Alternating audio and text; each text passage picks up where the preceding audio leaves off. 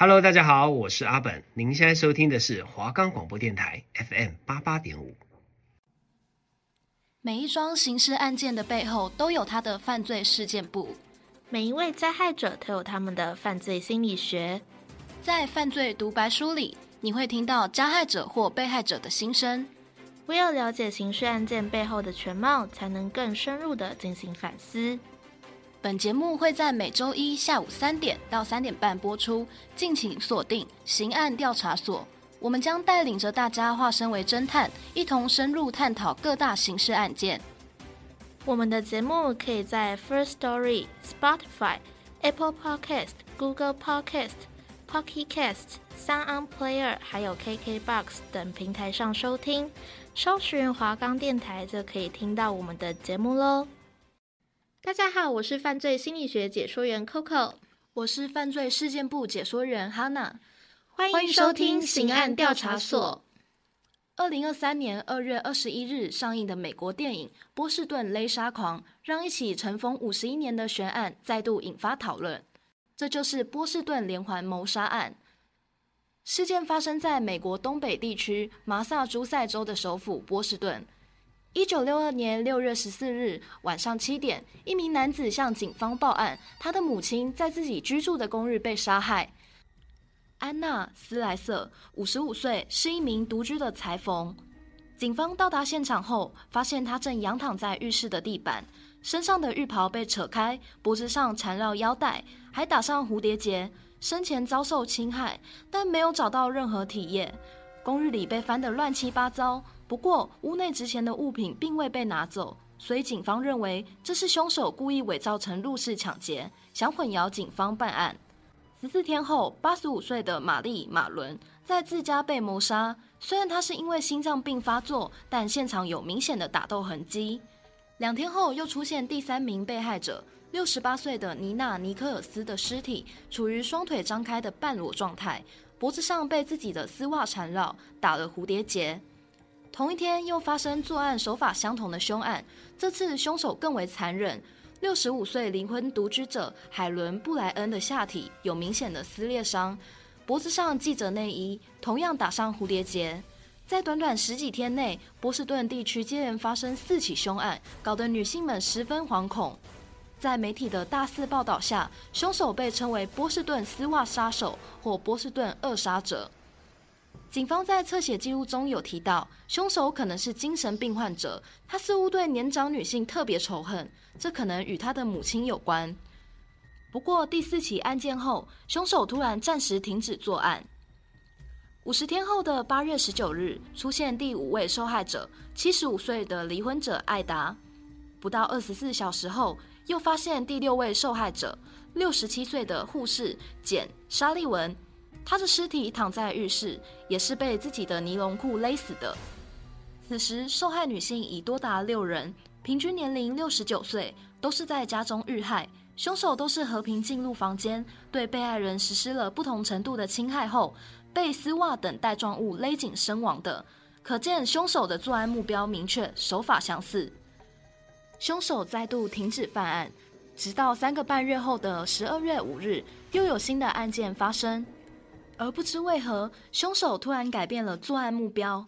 第七位受害者苏菲·克拉克年仅二十岁，且是非独居的黑人，同时也是第一名遭到实质性侵害的被害者。他是被自己的丝袜勒死的。这次，警方终于发现凶手的体液。一位女邻居告诉警方，曾经有一位男子敲响她的房门，坚称自己是油漆工，但是她告诉男子，丈夫就睡在隔壁房间后，男子就离开了。三周后，出现第八位受害者，二十三岁的白人女秘书帕特里夏·比赛特。她同样是被丝袜勒死，被发现时还怀有身孕。一九六三年三月，第九位受害者，六十八岁的玛丽·布朗，在自家公寓被害。五月八日，二十三岁的歌手贝弗利·萨曼斯被害。他被发现时，双手被一条围巾绑在背后。脖子上系了一条尼龙丝袜和两条手帕，嘴里被塞进毛巾。与以往不同的是，贝弗利身上有二十二处利器刺伤，其中四处在脖子。警方竭尽所能地寻找嫌疑犯，却仍一无所获。他们甚至寻求当时最厉害的通灵者彼得·赫克斯的帮忙。彼得宣称凶手只有一个人，并且是从波士顿州立医院潜逃的精神病患。一九六三年九月八日，第十一位被害人五十八岁的离婚者伊芙琳·科尔宾遭到杀害。十一月二十五日，二十三岁的工业设计师乔安·格拉夫在公寓内遭到性侵和谋杀。一九六四年一月四日，第十三位，也就是最后一位被害者，十九岁的玛丽·沙利文在自家床上被谋杀。她背靠在床头板上，脖子被一条深色的长袜勒住。她曾被扫把柄侵犯，一张新年贺卡夹在她的两腿之间。这显然是凶手在向警方挑衅。总检察长爱德华·布鲁克成立特别调查组，调查结果推断，凶手年龄约三十岁左右，行事井然有序，可能是离婚者或独居者。在接下来的九个月中，再也没有发生过凶案，直到一九六四年十月二十七日，一名女子向警方报案称，有一名冒充侦探的男子进入她家，并对她进行侵犯。男子实施犯罪后连连道歉，还帮她松绑。因此，女子清晰地看到了男子的长相。警方很快确认男子身份，该名男子名为阿尔伯特·德萨尔沃。根据警方调查，阿尔伯特会冒充星探寻找年轻女性。对方开门后，他会以测量身体尺寸为由抚摸女性身体，因此他被称为测量人。由于作案时他总是身穿绿色衣服，所以又被称为绿人。警方侦讯了三万六千多位有犯罪前科的人，列举三百多个嫌疑人，但始终没有找到凶手。阿尔伯特最终因窃盗罪和侵犯罪被捕，但并未涉嫌谋杀。阿尔伯特向警方承认，在过去的两年，他在麻萨诸塞州、康乃狄格州、罗德岛州等地区闯入四百多户独居女性公寓，将她们捆绑并侵犯，受害人数超过三百人。奇怪的是，波士顿扼杀者是一个极为凶残的杀人犯，而阿尔伯特却会给受害人松绑，事后甚至不断向他们道歉，这两者有很大的差异。他被送往布里奇沃特州立医院接受精神病学观察，在那里，他结识杀人嫌疑犯乔治·纳萨尔。根据推测，两人显然达成了一项协议。内容是由阿尔伯特承认是波士顿二杀者，再由乔治和他的名律师 F. 里贝里撰写传记，以此赚取稿费。阿尔伯特希望他的家人在经济上获得保障，所以接受这个提议。当里听到他巨细靡遗地描述多起凶杀案，包括受害者公寓中的家具、受害者的穿着，甚至讲述之前从未提及的案件时，大为震惊。阿尔伯特称，曾对一名丹麦女孩格鲁恩侵犯未遂，原因是当他在实施犯罪时，看到镜中的自己正在做可怕的事。当时他立刻停止了犯罪，放了格鲁恩。听完阿尔伯特的话，李相信他就是波士顿二杀者。李将谈话录音交给了警方，他们也认为找到了真凶。难道阿尔伯特成功骗过警方，替乔治顶罪吗？阿尔伯特提到，第十三位受害者玛丽·沙利文一案曾用胶布封口，这与事实不符。如果他是波士顿二杀者的真凶，又怎么会记错这个犯罪细节？如果他不是真凶，又怎么能描述出十分精细的犯罪情况？除非他见过凶手。由于警方没有足够的证据证明阿尔伯特犯有谋杀案。一九六七年一月，里贝里以被告是双重人格为由争取减刑，但未获得法官支持。最终，阿尔伯特因三百多项侵犯罪被判终身监禁。之后，阿尔伯特被关押在麻萨诸塞州的沃伯尔监狱，这是辖区内最高警备的监狱。在那里，他撤回了先前的供词。一九七三年十一月，阿尔伯特提出要与律师见面。他表示，关于波士顿扼杀者，他有重要的话想说。然而，就在他与律师见面的前一晚，竟在隔了七扇门、戒备森严的单人牢房内被谋杀。而且行凶时刚好两位守卫都不在，这似乎是给凶手制造进入的机会和充足的犯罪时间。这起谋杀案的凶手始终未被确认。最终被归于阿尔伯特在狱中参与非法交易。在之后的几十年间，此案仍然受到持续关注。二零一三年七月十七日，波士顿警局突然宣布，他们找到将阿尔伯特与波士顿扼杀者联系起来的证据。在玛丽莎莉文被杀害现场的毯子上找到的体验，与阿尔伯特侄子身上的 Y 染色体几乎完全匹配。有了这一结果，法院下令挖掘阿尔伯特的尸体，并从股骨和部分牙齿中提取 DNA。二零一三年七月十九日，波士顿警局局长爱德华宣布 DNA 结果完全匹配，这就是阿尔伯特杀害玛丽莎莉文最有力的证据。至此，全案宣告结束。接着进入犯罪心理学单元，贴心提醒：以下会有一些犯罪心理学专有名词，但不用担心，Coco 会解释给你听。不知道听众朋友们听完哈娜解说的犯罪事件簿后，是不是也在好奇，到底阿尔伯特·德萨尔沃是不是波士顿连环谋杀案的唯一凶手？他的狱友乔治·纳萨尔究竟有没有参与该案件？在经过相关资料的搜集之后，许多专家给出的答案就是波士顿连环谋杀案有两位凶手，尚未被逮捕的神秘人 A 才是该案前期的真凶，而阿尔伯特则是后期作案的 B 凶手。专家判断存在两个凶手的依据有两个。第一个是凶手先性侵后勒死的手法具有明显的模仿意味。从犯罪心理学的角度来说，细节的行为往往更加不容易伪装，而这个细节在于绳结。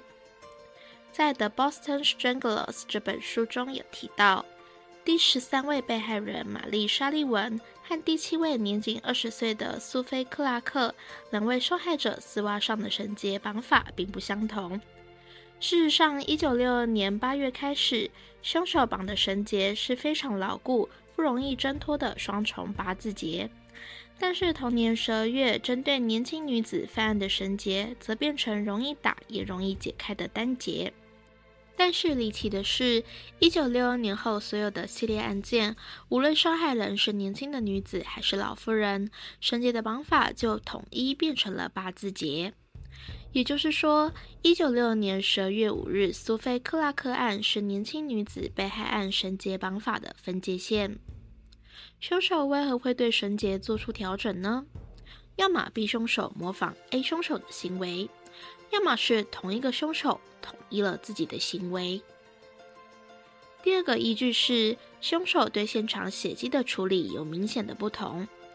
由莎莉文的侄子凯西·谢尔曼撰写的《A Rose for Mary》这本书中有写到，案件前期老妇人被杀时，血迹清理得很干净，但是年轻女子的案发现场就血迹斑斑。怎么可能会有凶手一开始很聪明，知道要清理血迹，但是后期就突然变笨，出现技术性的差异呢？除非凶手并非同一个人。前期专杀独居老妇人的系列案件，除了凶手有时间清理血迹之外，还将死者摆成各种戏弄和侮辱性的姿势。这些行为可以表现的是凶手犯罪的过程从容不迫，并且从始至终的标记性目的，而且具有一定的反侦查能力。而几乎所有年轻女子遇害案中，凶手除了多次在现场留下了血足迹，在苏菲克拉克案中，甚至把自己的手提包遗忘在了现场。可惜警方采取到了残缺指纹，仍不足以找到凶手。第二部分要探讨的就是两位凶手的类型。我在一次有关犯罪心理学的访谈中，访问到中原大学心理学系谢以如助理教授。他说：“要分析刑事案件的犯罪心理学，首先要知道犯罪普惠三大基础。第一，signature 签名特征，它是犯罪者所从事的独特行为，反映犯罪者内心的情感、渴望与冲突，对提高犯罪的成功率没有意义。第二，modus operandi，简称 MO，也就是犯罪手法。”是犯罪者在反复从事犯罪行为时，会惯用某一个特定的手法或是方式，能够增加犯罪的成功度，而且不被抓到。这个会随着犯罪的次数、经验累积而精熟。第三，crime pattern 犯罪模式，也就是将相类似的途径、手段和方法汇整出一套概括的模式。首先，听众朋友们要先知道两个观念：第一，犯罪倾向与特质落在儿童晚期或者是少年早期形成后，终其一生难以改变；第二，A 与 B 凶手阿尔伯特都不是性变态的连环杀手。以波士顿连环谋杀案这个刑事案件系列来说，一九六二年十二月五日苏菲克拉克案以前，A 凶手的犯罪手法就是伪装成入室盗窃进入被害者的家，而且目标明确，专挑年长、平均六十九岁的白人独居女性下手，并且对他们进行性攻击。而凶手在性侵后，用丝袜等带状物将被害者勒死，并打上蝴蝶结，这个就是签名特征，所以媒体才会称他为波士顿丝袜杀手。可见，A 凶手属于以性侵作为内在发泄的基本手段，以纯粹的寻求杀戮欲望作为根本动机的连环杀手。但是，苏菲案以后，B 凶手阿尔伯特除了用丝袜勒死人的签名特征还存在，他的犯罪手法和犯罪模式都有改变。他的目标对象不再限定独居的白人女性，而是长幼混合、人种混合。为何会与 A 凶手不同呢？我们要回放一下阿尔伯特的人生历程。他原本有个幸福的家庭，有妻有子，但他不务正业，经常在外偷窃，而屡次被警方逮捕。为此，妻子经常与他吵架。在性生活方面，阿尔伯特无法从妻子身上获得满足，于是转而向外寻求安慰。从他犯下四百多起性犯罪刑案可以得知，他对于性欲的需求和要求是很高的。而且哈娜有提到，阿尔伯特会替被害人松绑，甚至会道歉。这一系列的行为都可以说明，他是以性侵作为内在发泄的基本手段，以寻求满足性欲作为根本动机，并非寻求杀戮快感的连环杀手。所以他的案件可以从被害者身上提取到精液，因为他犯案的主要目的就是满足性欲望，这是属于 impulsive 冲动型的性侵犯。此类加害人所表现的行为既不是强烈的性欲，也非攻击型，他们只是在机会出现的时候就自然的去性侵，通常伴随其他的犯罪发生，如强盗或侵入住宅盗窃。被害人凑巧处于容易被得手的状况，此类的犯罪者有更长的犯罪史。这些定义上的描述与阿尔伯特的表现都十分的吻合。这也是为什么当李贝里以双重人格为阿尔伯特进行减刑辩护时，法官会驳回的原因，因为他们认为阿尔伯特的犯罪行为中，撬锁、撒谎以及入室盗窃、窃取贵重的物品。这些行为并不是不可抗拒的冲动结果，只有性侵才是。而这个神秘的 A 杀手，由于可供画像的证据依然太少，所以最简单的画像结论只能给出下面几个方向：第一，他的社会地位很高，智力水平也很高，平日待人处事彬彬有礼，外在的形象非常良好，所以他可以很和平地进入被害者的家中。第二，他的年龄范围是三十到四十岁左右，身材偏胖。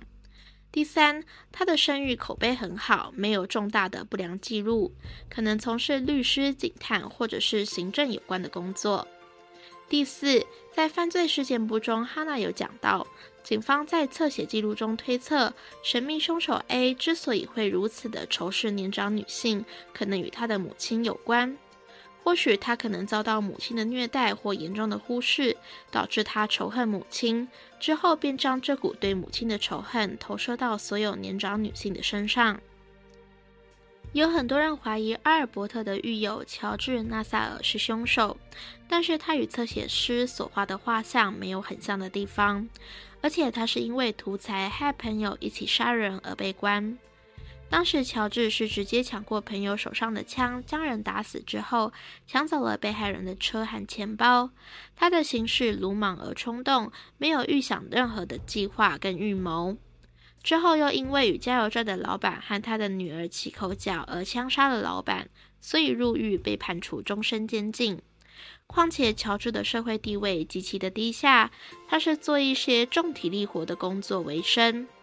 他是属于很典型的无组织型的犯罪人，智力水平低，基本上是不太可能做出细节处理如此精致的老妇人系列被害案的，也无法对阿尔伯特起到绝对的领导作用。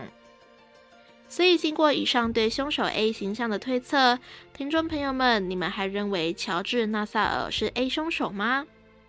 尽管这些年乔治被广泛的认为是二十世纪六零年代波士顿连环谋杀案的凶手，但是一直到现在都尚未抓到真凶。而乔治·纳萨尔也于二零一八年十二月三日去世，享受八十六岁。哈娜，当你完整的厘清波士顿连环谋杀案这个刑事案件之后，加上了解事件背后凶手的犯罪心理学，你有什么独白可以跟观众朋友分享呢？听完波士顿连环杀人案，我认为童年的创伤对一个人影响重大。阿尔伯特的父亲酗酒，母亲不知去向，从小生长在不健全的环境下，才使阿尔伯特树立起另一个人格。可能为填补童年空缺，为此犯下毒手。但阿尔伯特并非冷血的杀人犯，他愿意为受害者松绑及道歉。由此可知，他还有一点良知在，且时时刻刻都在为家人的生活做考量。我自己的话，比较好奇的有以下几个地方。第一点。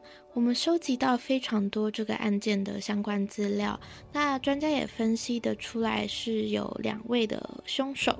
那大家都知道 B 凶手阿尔伯特他的家庭背景是如何，所以才导致他一步一步走向犯罪的道路。但是关于神秘人 A 凶手，我到现在还是觉得很可惜耶，因为嗯，真的凶手没有被抓到。不过经过侧写师们的分析，他童年的时期跟他母亲的关系会是我比较有兴趣的部分。到底他们母子之间是发生什么样的事情，才会让凶手 A 这么憎恨年长的女性，憎恨到就是想要杀人的地步？那第二点是，有传言说阿尔伯特是为了要赚取版税，才答应乔治·纳萨尔说自己是波士顿连环谋杀案的真凶，然后也可以顺便帮乔治顶罪。假设这个传言是真的，那为何阿尔伯特之后要选择翻供呢？而且翻供还不成，然后还被不知道是谁派来的一个杀手，然后可以连过七道门，然后警卫还不在哦，他是被关押在一个单人的。监狱里面竟然还有人可以过七道门把他杀掉，就是有点像是你知道毁掉人证的，给我一种毁掉人证的感觉。对，那在犯罪心理学的单元也有跟听众朋友们解释，以犯罪侧写师的结果而言，其实乔治根本就不会是凶手 A。那既然这样，当初为什么阿尔伯特要答应他？到底是什么样的？就是一个吸引力嘛？或是什么样的？中间藏有什么样的利与弊？所以阿尔伯特才要答应乔治。那之后为什么又会选择要反悔呢？到底是发生了什么事情？这部分也是我蛮好奇的。